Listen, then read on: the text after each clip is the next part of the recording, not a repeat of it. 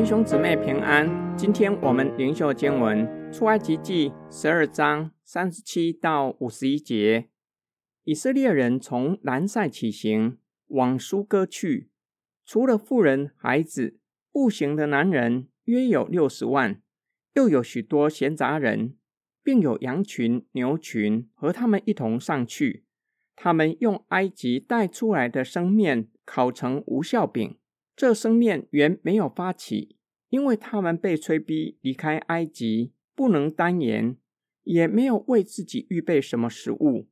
以色列人住在埃及共有四百三十年，正满了四百三十年的那一天，耶和华的军队都从埃及地出来了。这夜是耶和华的夜，因耶和华领他们出了埃及地，所以当向耶和华谨守。是以色列众人世世代代该谨守的。耶和华对摩西、亚伦说：“逾越节的例是这样：外邦人都不可吃这羊羔，但个人用银子买的奴仆，寄受了割礼就可以吃。寄居的和雇工人都不可吃，应当在一个房子里吃，不可把一点肉从房子里带到外头去。”羊羔的骨头一根也不可折断。以色列全会众都要守这里。凡有外人寄居在你们中间，愿向耶和华守逾越节。他所有的男子勿要受割礼，然后才容他们前来遵守。他也就像本地人一样，但未受割礼的都不可吃这羊羔。本地人和寄居。在你们中间的外人同归一例。耶和华怎样吩咐摩西、亚伦，以色列众人就怎样行了。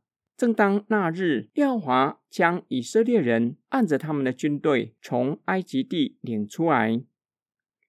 本段经文说到，以色列人在埃及住满了四百三十年，离开埃及，人数光步行的男人约有六十万人。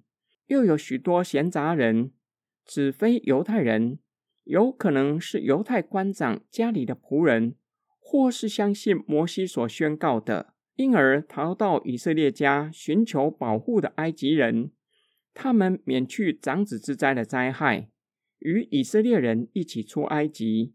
上主再次小谕摩西守逾越节的条例，增加一些内容：没有受割礼的外邦人寄居的。和故宫不可以吃逾越节羊羔，但是这些人若是愿意向上主守逾越节的礼，勿要受割礼，才可以容许他们吃，表明这样的人愿意接受恩典之约，在身上应当有恩约的记号。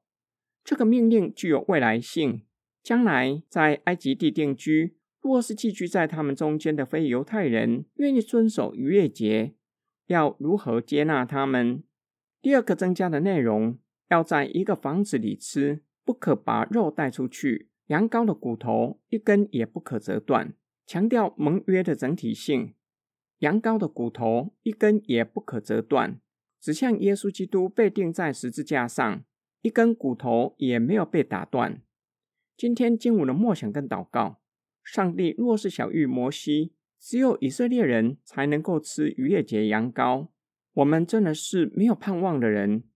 感谢神，上帝小玉摩西，不是只有以色列人才能够参与在向上主守逾越节的礼，而是包括非犹太人在内，凡愿意向上主守逾越节的礼，愿意侍奉神、敬拜他、愿意受割礼的外邦人，也被接纳进入盟约群体。可以享受上帝所预备的恩约的福分。基督徒如何被接纳进入盟约群体，成为恩约群体的一员？新约圣经启示我们，肉体的割礼是外在的，真正的割礼是内心的，也就是圣灵的割礼，将我们的实心除去，赐给我们肉心，使我们相信耶稣是基督，是生命的主，使我们成为恩约的子民。让我们呼叫上主为阿巴天父，使我们有属天的盼望，将来进入神的国，得着天国的基业。感谢神，他的救赎不只是为以色列人预备，也为非犹太人预备。如今我们才能够成为恩约的子民。我们以作为神的子民感到荣耀，但是不应该轻看非基督徒，更是要向他们传福音。有朝一日，他们愿意相信主耶稣基督，愿意受洗归入三一神的名，就跟我们一样是神的子民。感谢神，幼小玉摩西，逾越节羊羔一根骨头也不可折断，指向耶稣基督，他是逾越节羊羔。